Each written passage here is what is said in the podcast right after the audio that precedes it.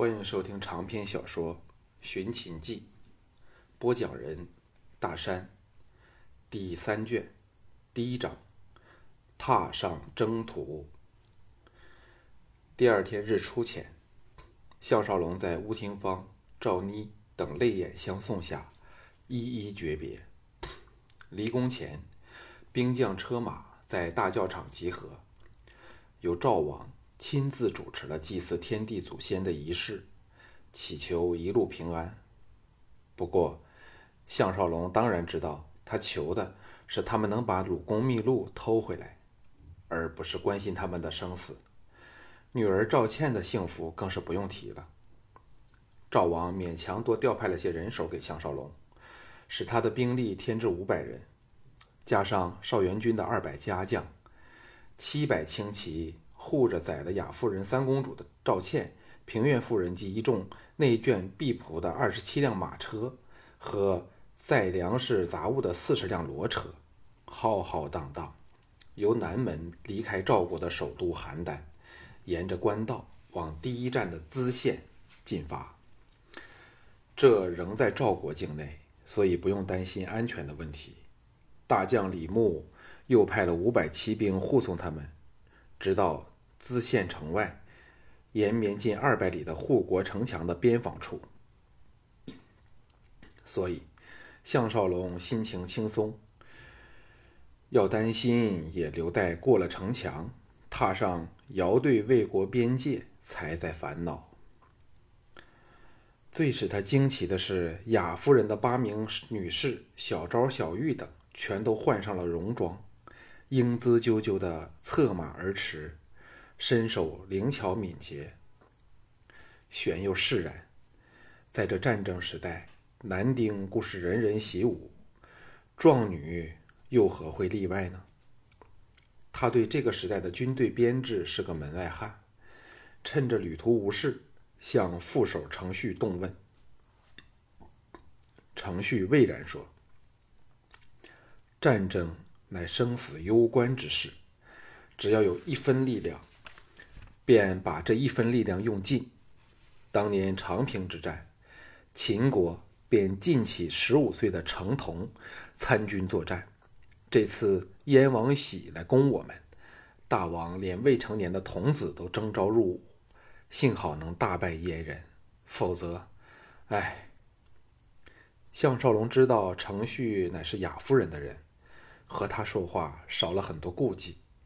顺口问及了军旅编制的事，程序知无不言地说：“所谓三军，一般情况就是壮男、壮女和老弱之军。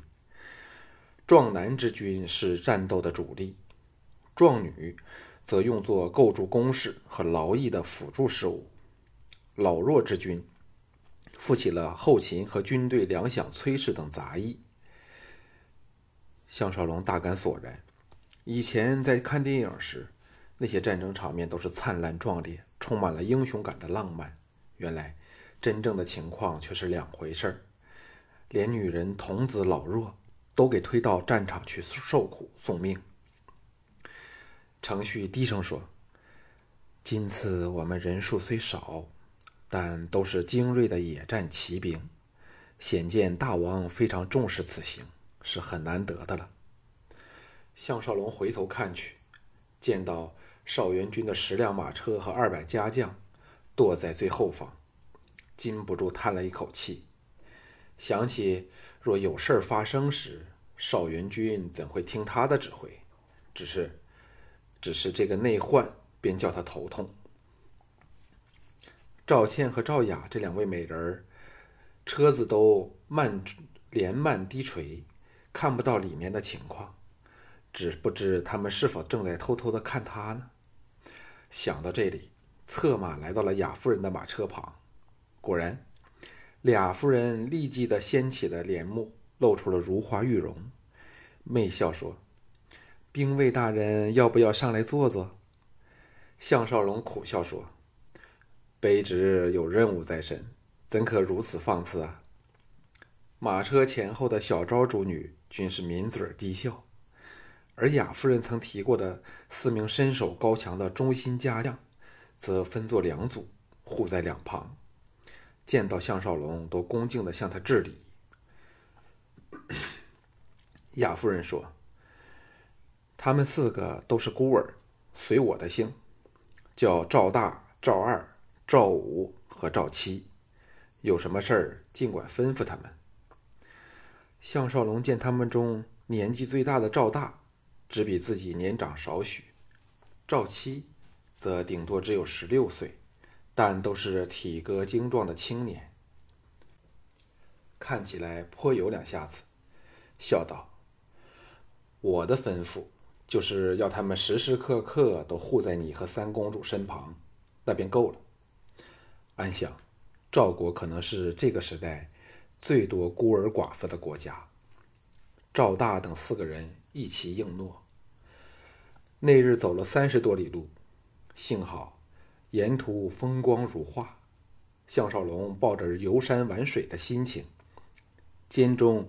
又可跟雅夫人和小昭诸妇说话解闷，所以毫不寂寞。赵倩和他两个贴身峭壁，一直躲在车里，没有露面。项少龙虽然很想见他，但却要克制着这冲动。他始终是金枝玉叶的身份，地位尊贵，不可以随便和男人交谈。何况明知他要嫁入魏国，还是不要惹他为妙。黄昏时。大队安营休息，在一道小溪旁的草原上，竖起了两百多个营帐。在项少龙的主帅大帐里，项少龙、程旭和李牧派来的副将丁守，以及另两位领军尚子季和任征，一共五个人，围坐席上享用晚餐。这些行伍之人，话题自然离不开战争和兵法。此时。丁守这身经百战的副将，正以专家身份纵论战争的变化和形势。丁守道：“以前的战争简单多了，胜败取决于一次性的冲锋陷阵，数日便可做出分晓。即使是比较持久的围城战，也只二三十日的光景。像最长的楚庄王围宋，历时九个月，已是非常罕有的例子了。”哪像现在的战争，随时可打个三五年，各种心酸真是说之不尽。项少龙好奇心大起，问道：“为什么变化竟会如此的剧烈呢？”程序接入说：“大人参军日子尚浅，自然不知道其中的情况。这可以分几方面来说。首先就是人口多了，兵力也随之增强。”以前的大国如晋、楚，兵力不过四千乘，连十万人都不到。但现在，若把女兵和老弱也计算在内，动辄带甲百万。其次，就是国防方面。领军尚子季插口说：“程兵卫说的对，以前国防着意的是首都，后来才陆续给。”近边陲的要塞和都邑筑城，而其其余的地方，敌军可随时通过，如入无人之境。任征加入说：“现在完全是另一回事了。国与国间都各自筑起了长城和堡垒，想要征服别国，便要一个一个城防的攻下去，又有补给各方面的问题，所以提起战争，真是。”无人不皱起眉头的。程序意犹未尽地说：“以前打仗，目的是取福夺祸，驱敌从我；但现在，却以占夺土地、杀死敌人为要务。败者便是亡身灭国之恨，所以谁敢不誓死抗敌？战争，却是越来越艰难惨烈了。”丁守叹道。还有就是大规模的步骑兵的野战和包围战，已取代了从前以车站为主、整齐又好看的冲击战，战术也复杂多了。所谓兵不厌诈，什么设伏、诱敌、包围、邀击、避实击虚、以逸待劳等等，为了克敌制胜，真的是无所不用其极呀。程旭笑道：“那时的交战双方事先择日定地，约好时间地点，届时各以战车为主，步兵为辅，摆好堂堂之阵，然后鸣鼓冲击厮杀，干净利落。现在哪还有这个调调？最好是兵临城下，你也不知道，杀你个措手不及。”接着，魏然一叹：“征地一战，杀人营野；征城一战，杀人营城啊！”丁守也感感叹：“旧日只是临时征调农民充当兵卒，但现在战争越来越专业化，不但有常备的兵士，训练也严格多了。”项少龙深刻的感受到。他们对战争的恐惧和厌倦，暗想：若连他们这些军人都是如此的心态，更何况养尊处优的雅夫人和乌世罗等人呢？尤其长平一战后，赵国形势危殆，更是人人自危。看来赵国真是没有多少好日子过。自己如何才能及时的带着众女逃到安全之所？免得成了覆巢之下的破卵呢。正思索间，帐外传来了混乱的人声。项少龙等大感愕然，抢往帐外，只见雅夫人的营地处围满了士兵，争吵声不断传来。这时有个士兵赶来，气急败坏地说：“坏事了！少元军的徐海杀了人。”项少龙和程旭等交换了个眼色，都显出了对邵元军的鄙视之意。被杀的是雅夫人的家将赵二。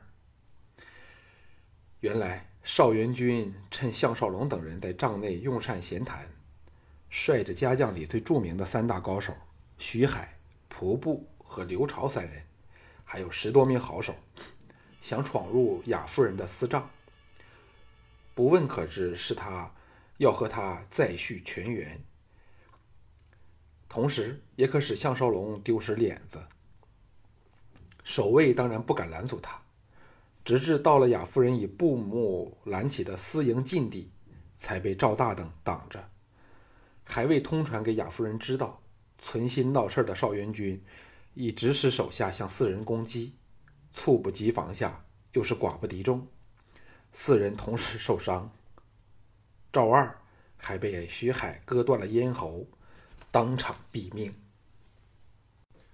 布幕后的守卫见事色不对，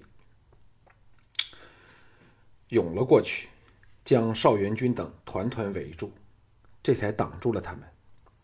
邵元军的家将闻风而至，却被项少龙属下的禁卫军挡在外围，一时成了对峙之局。项少龙、程旭和丁守等赶到时，雅夫人在小昭八女和身染血渍的大赵大、赵五、赵七的拱卫下，铁青着俏脸，狠狠地盯着邵元军，而邵元军则和一众手下满不在乎，一副你能奈我什么何的样子。见项少龙到来，偏不理他，向丁守说：“这算什么一回事儿？”我杀个以下犯上的无礼之徒有什么大不了？丁副将，你立即把这些这些人给本公子赶走。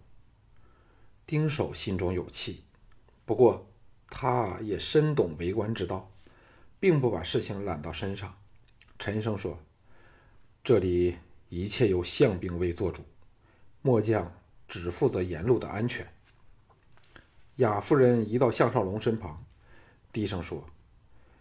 给我杀了徐海，一切后果由我负责。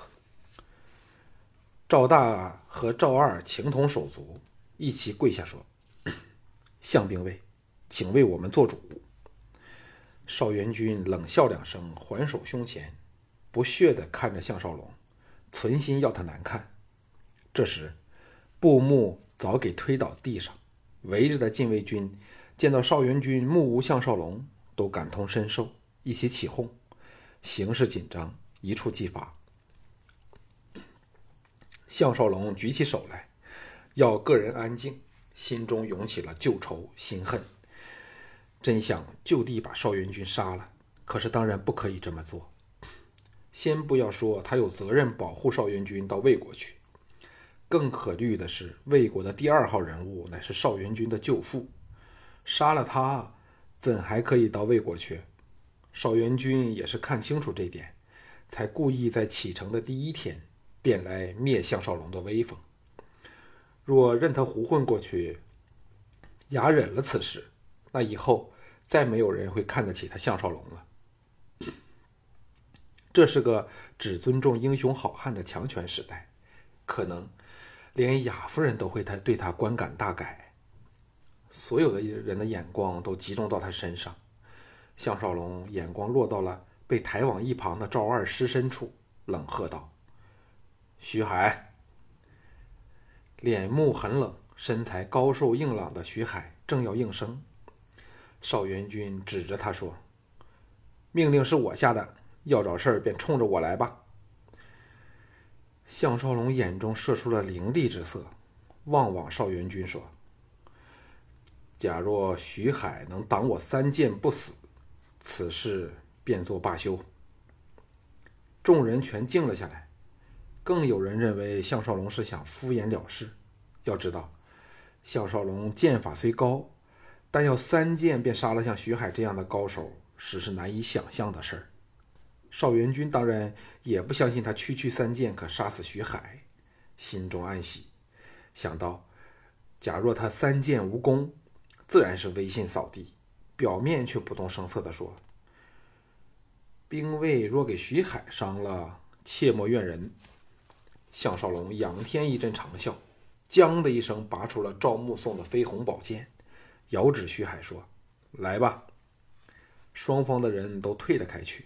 露出一片空地，徐海一声狞笑，拔出佩剑。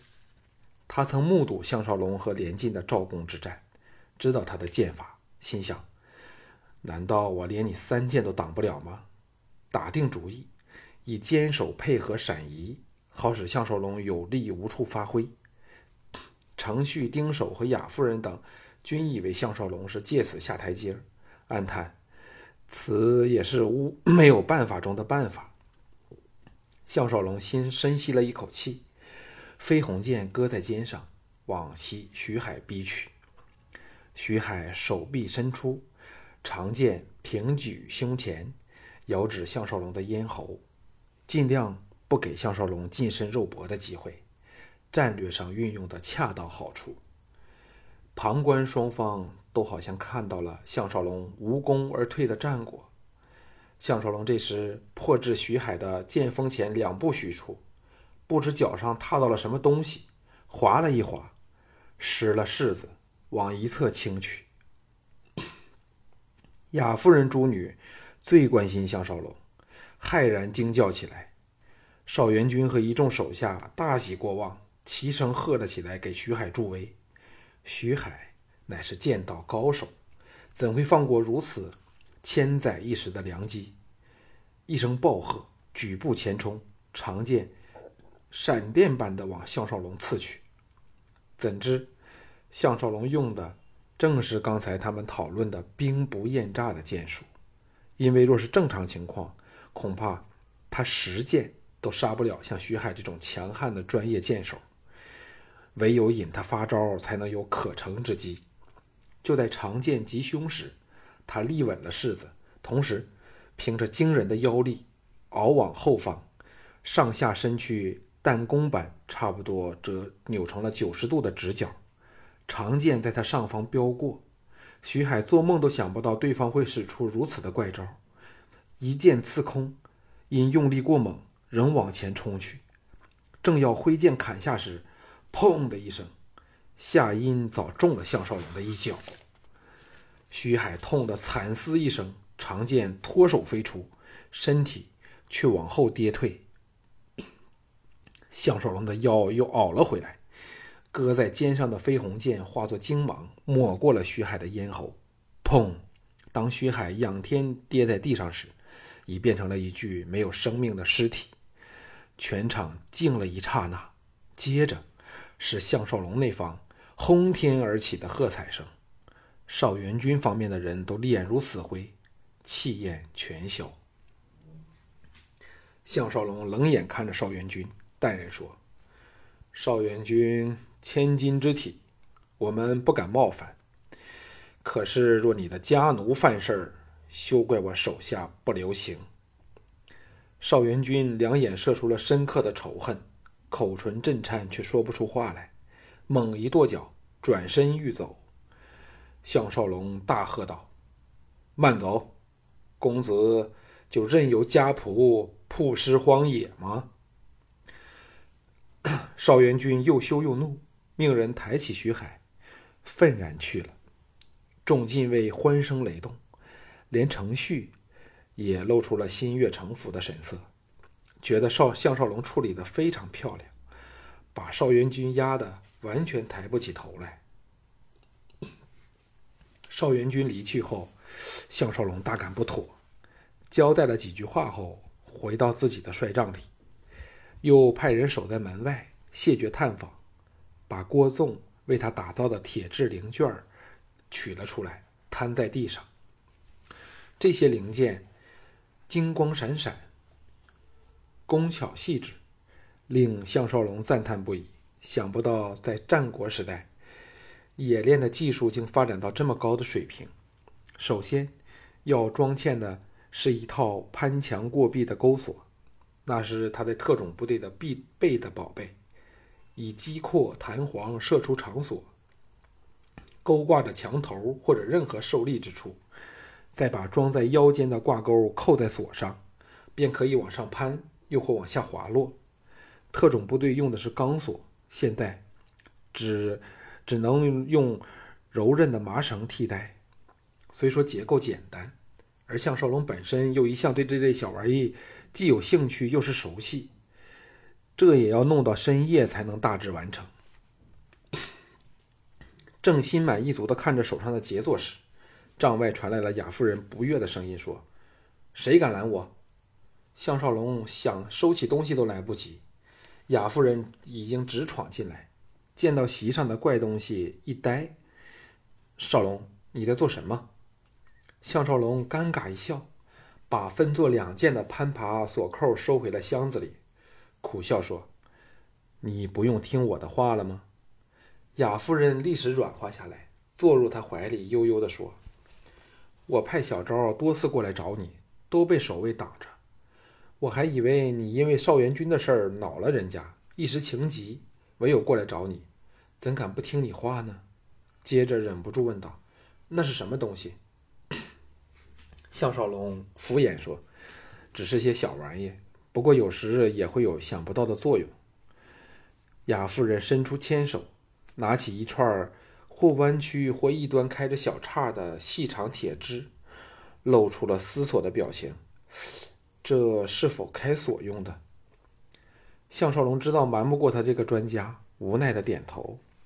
雅夫人转过身来，秀眸闪过了惊异的神色，凝瞧了他一好一会儿，才说：“我越来越感到你深不可测。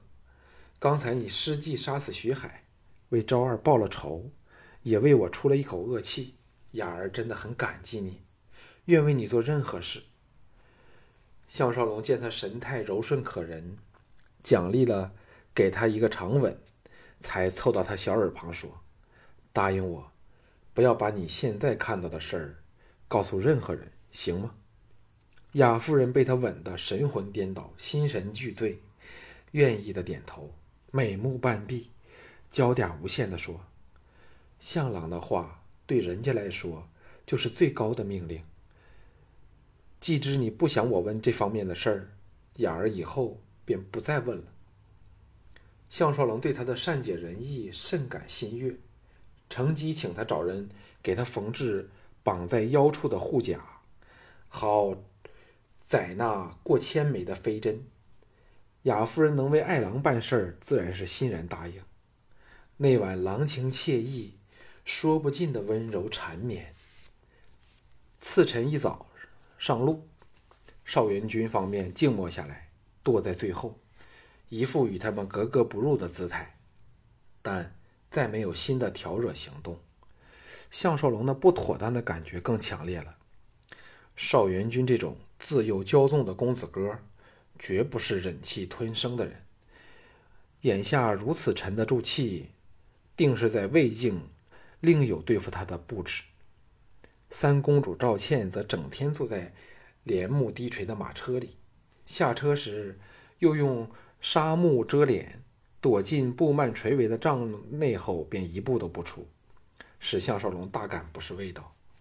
如此的小行夜宿，第四天午后，终于抵达了最接近赵国边境长城的要塞淄县。城守瓦车将军对着送送驾团非常恭敬。在将军府设宴款待他们。赵倩和雅夫人千金之体当然不来参宴，平原夫人母子也是托辞不来。幸好这瓦车风趣幽默，妙语连珠，仍是宾主尽欢。宴后，瓦车领着项少龙参观赵国边防，那随着起伏的山峦，延往两边无限远处的宏伟城墙。踏足城头之上，项少龙想起，将来秦始皇就是把这些驻于各国边防处蜿蜒的城墙连接起来，而成世界上十大奇迹之一的万里长城，使中国能长期保持大一统的局面，禁不住在发思将来的幽情，心生感慨。这些城墙厚而高，城前的壕池既深又广。却是最佳的防敌设施。远处则是大河环绕，气势磅礴，壮人观止。瓦车指着城墙外一望无际、光秃秃的旷野，微笑说：“这是我大赵最丑陋的地方了，但却是人为的。每隔一段时间，我们便要把城外所有的树木全部砍掉，连石头。”都不留下。总之，能带入城中的东西便一律运走，不留给敌人任何可用作攻城的东西。项少龙暗想，这就是坚壁清野了。看着城上每隔百丈便设置一一处的碉楼，赞叹说：“有如此的平凡，那哪还怕敌人压境啊？”瓦车指着城外远方。环绕而过的大河说：“我们这堵连绵数百里的长城，全赖漳水的天险和山势筑成为防，主要用于守卫魏秦两国。”项少龙同意说：“筑城在险要之地，实是至关紧要的事儿。我们的长城依山而建，本身就易守难攻了。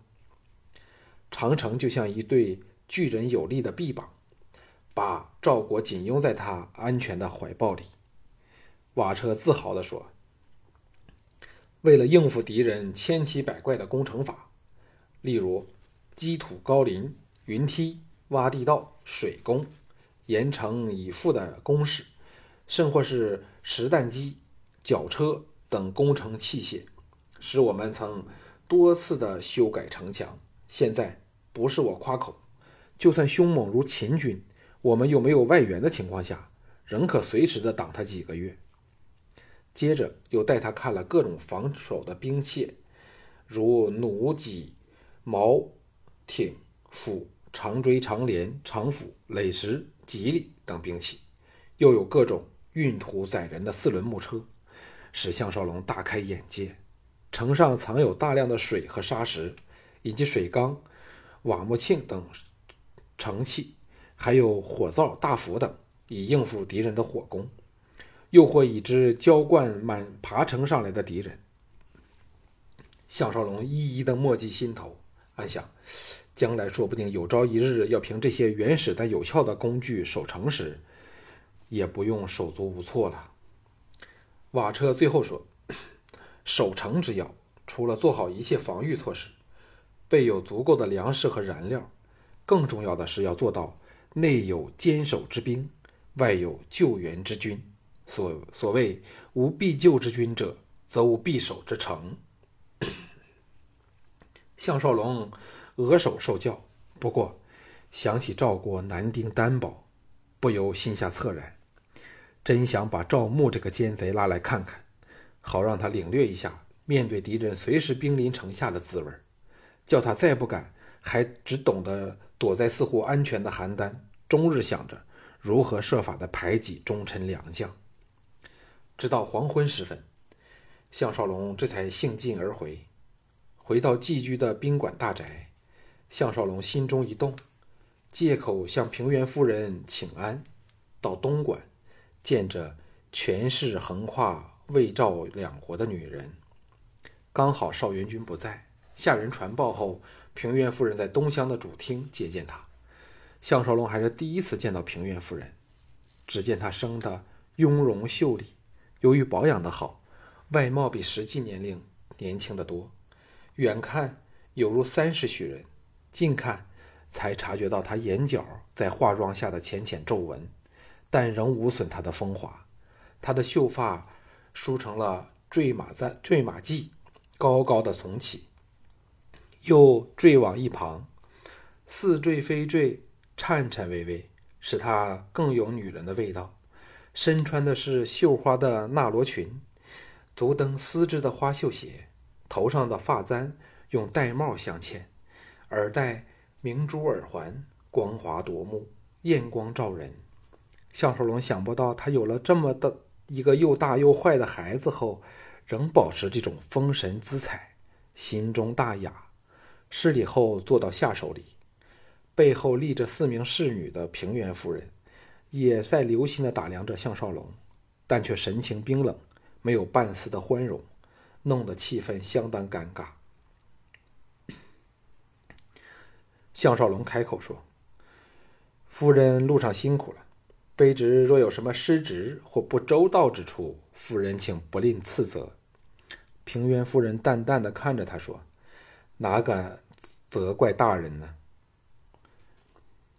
项少龙知道他因开自己开罪了他的儿子，所以心存芥蒂，正要托辞离去时，平原夫人挥退侍女，郑容说：“识时务者为俊杰，只不知项兵卫是否识时务的人。”项少龙心叫好戏来了，恭敬地说：“夫人，请指点少龙。”平原夫人冷冷地说。你若连自身的处境也看不清楚，我也不愿对你多费唇舌。项少龙暗叫厉害，说：“良禽择木而栖，可是若处处都是难栖的朽木，岂非空有隐翅高飞之志，偏无切字栖身之所？”要知两人目下所谈之事，等若背叛了赵国，所以。项少龙有意用暗喻的手法，免得被平原夫人拿着痛脚来陷害他。一来，他并不觉得背叛赵国是怎么一回事儿；其次，若能巴结好这个女人，说不定魏国之行会容易得多。否则，若他在信陵君前面前说上他两句，便要叫他吃不完兜着走。平原夫人似乎很欣赏他的话。嘴角溢出了一丝笑意，轻轻地说：“现在天下最强者莫过于秦，可是秦人乃是虎狼之徒，又身具种族之见。以商鞅对秦的不是功业，仍落得的是族诛之祸。可知良禽择木，还有很多要考虑的因素。”项少龙暗哑对方的实践，一时也摸不清他是否在招揽自己，试探说。夫人是否清楚我和贵公子之间的事儿？平原夫人俏脸一寒，少不更事的家伙，徒取其辱。少龙不用理他，几时才轮到他做主？接着微微一笑，若非见你文武兼备，在那种情况下仍可诛杀徐海，我才没有兴趣和你说这番话呢。项少龙是一阵心寒。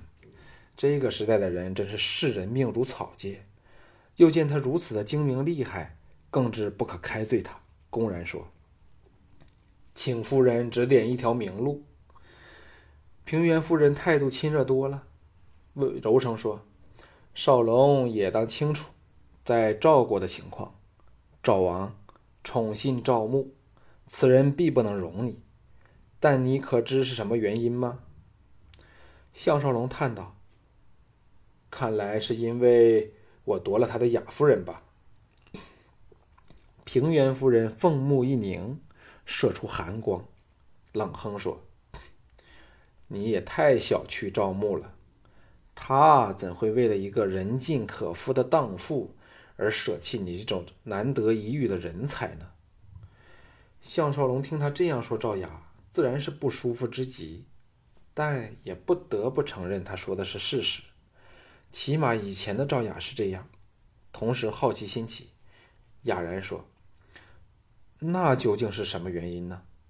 平原夫人露出了一丝神秘的笑意，说：“因为赵王看上了你。”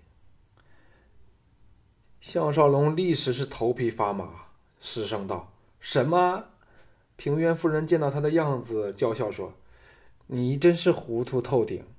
若非孝成对你另眼相看，怎么会把这么好的差事给你？”接着深深的盯了他一眼。抿嘴笑道：“只要是欢喜男人的人，都不会把你放过。少龙，你小心点了。”项少龙见他变得眉目含情，春意盎然，眼光不由落在他高挺的酥胸处，心中一痒。不过，玄又涌起了因素女之死对他儿子的深仇大恨，唯有强压下要冲口冲口而出的挑情言语。叹了一口气，说：“我明白了，所以赵牧将会不择手段置我于死地。可是我也担心邵元君，他正密谋对付我呢。”平原夫人高深莫测的笑了笑，回复了冰冷的表情，说：“先不说这方面的事儿，少龙，你坦白告诉我，现在普天之下，谁人有才能、威望？”应付擒贼的东侵，项少龙呆了一呆，自问对眼前战国的形势仍是一知半解，真想不起这么一个人来。可是却又不能不答，否则平原夫人当然是大感没趣儿。思索间，平原夫人柔声的引导他。少龙不是连谁人在六年前解了邯郸之困也不知道吧？项少龙井然说：“就是信陵君。公元前二五八年，秦昭王派大将攻赵，把邯郸重重围困。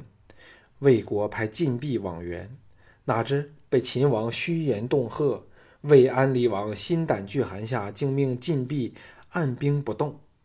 后得信陵君用侯嬴计。”窃得兵符，又是立誓诛害，杀晋鄙，夺其军。一年，信陵君在邯郸城下大破秦军，连秦国主将郑安平也投降给赵人。这一战使秦国的威望大跌，而信陵君则成为天下敬仰之人。不过，信陵君也因此事触动了魏王，有家归不得，在赵国逗留了数年后。去年平原君死，他才回到了魏国去。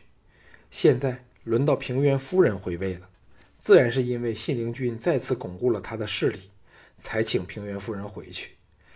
平原夫人欣然说：“现在只有信陵君才有威望，号召天下，共抗秦人。所以，除非少龙你想投靠秦人，否则妻否则栖身之所，便只有这个选择了。若我肯推荐。”保证可重用你。项少龙知道唯一的方法就是缓兵之计。幸好他无论如何的精明厉害，仍做梦也想不到自己有秦始皇这招棋子。起身拜谢说：“多谢夫人提携。”两人尚想再继续说话，邵元君兴冲冲的走了进来，大喝说：“娘！”平原夫人怒道：“给我闭嘴！”转向项少龙说：“兵未，且先退下，迟些才和你详谈刚才的事儿。”项少龙暗想：“少元君，你来的正好。”忙告辞离去。